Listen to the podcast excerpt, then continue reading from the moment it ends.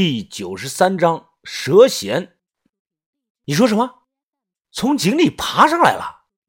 从水井里？我记得女村医家确实有口水井，在鸡窝的右手边，盖着水泥打的那个圆井盖。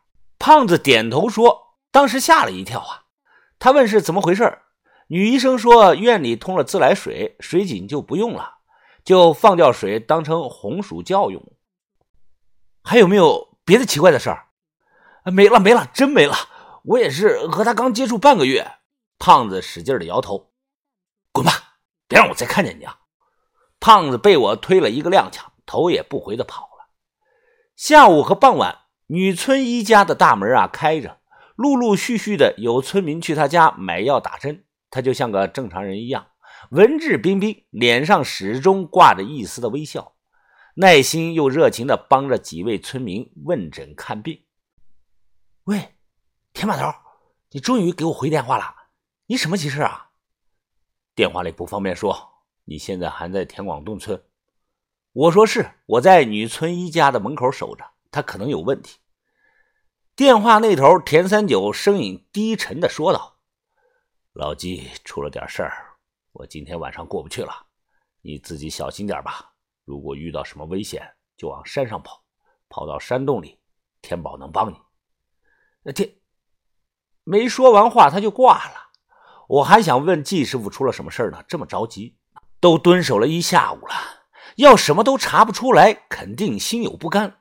一咬牙，我选择继续的蹲守。天色慢慢的擦黑，我从包里掏出来瓶水，咕隆咕咚的灌了大半瓶擦了擦嘴，向前看。女村医已经锁上了大门，又耐心的等了个把个小时。我翻墙跳进了小院里。晚上农村地区啊，没有什么娱乐活动，也不能上网。等看他家屋里熄灯以后啊，我悄悄的挪开了水泥井盖。水泥井盖和地面的摩擦声啊，发出了轻微的吱啦吱啦的声音。我忙回头看了一眼，女村医屋里啊，还是一片的黑暗。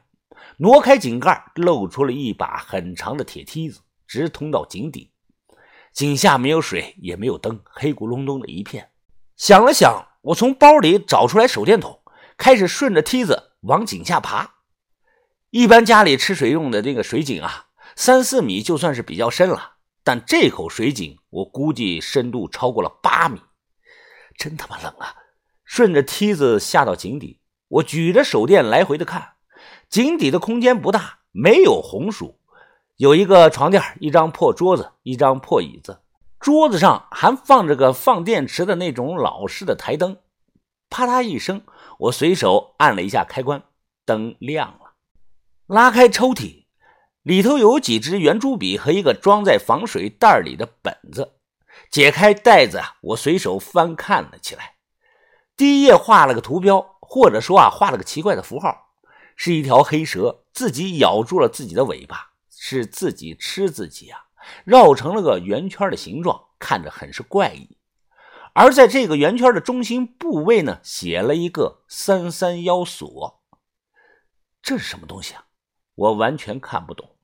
随手往后翻了翻，写的东西是乱七八糟，东一摊西一摊的，就跟现在学生们上网课记的笔记一样。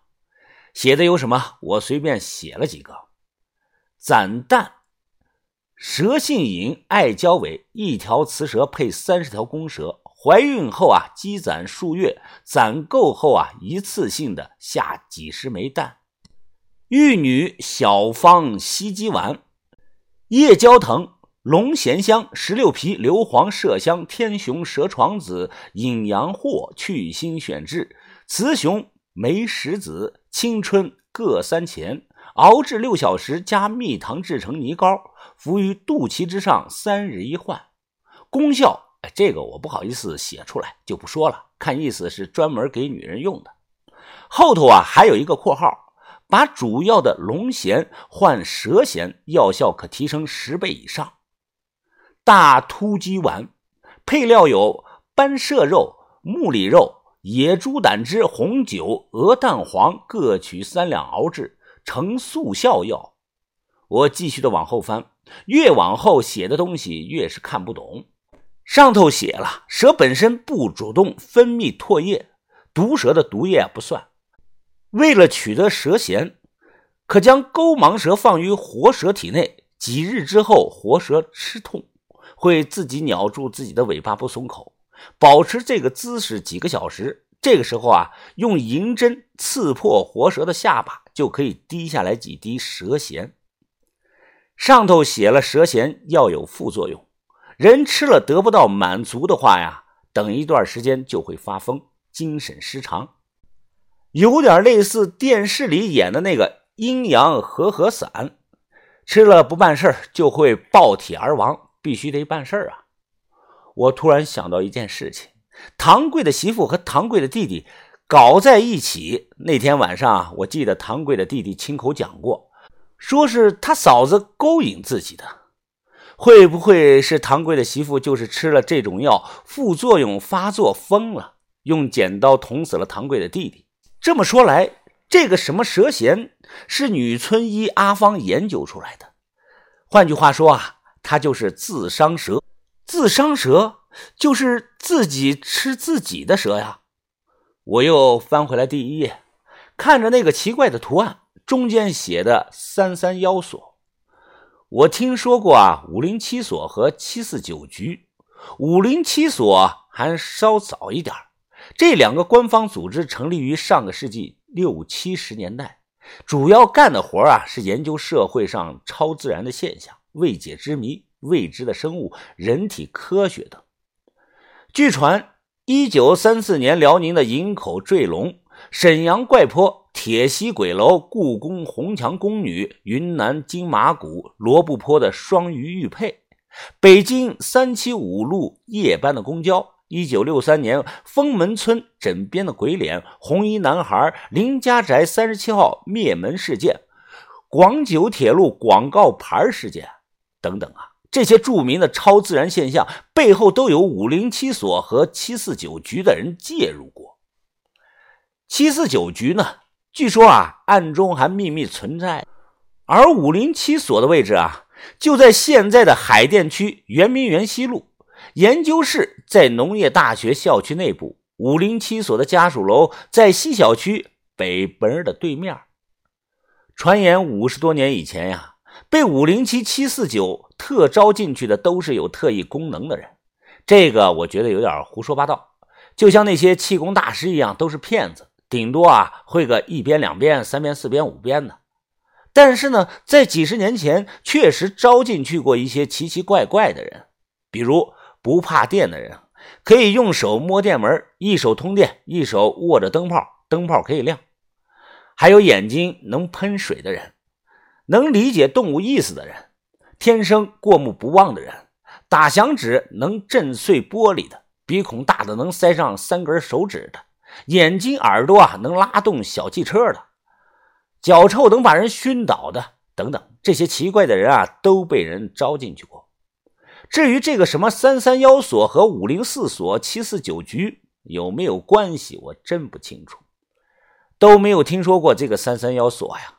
我打算把这个本子拿走，出去后啊，打电话问问人。我现在能确定的一点，女村医啊，她就不算是自伤蛇，也一定和吴丑的老大自伤蛇有过接触。女村医看着是柔柔弱弱的，但这不好说呀。你想想，唐贵的弟弟上半身都被剪刀捅成马蜂窝了，三十六计，走为上计。等我把田三九找来。再来治他，啪嗒！我关上了桌上的台灯，把手电咬在嘴里，双手扶着梯子，开始往上爬。抬头就是井口，隐约还能看到天上的月亮。小心的爬上来，我露头向屋子那里看了一眼，黑灯瞎火的，估计早就睡了。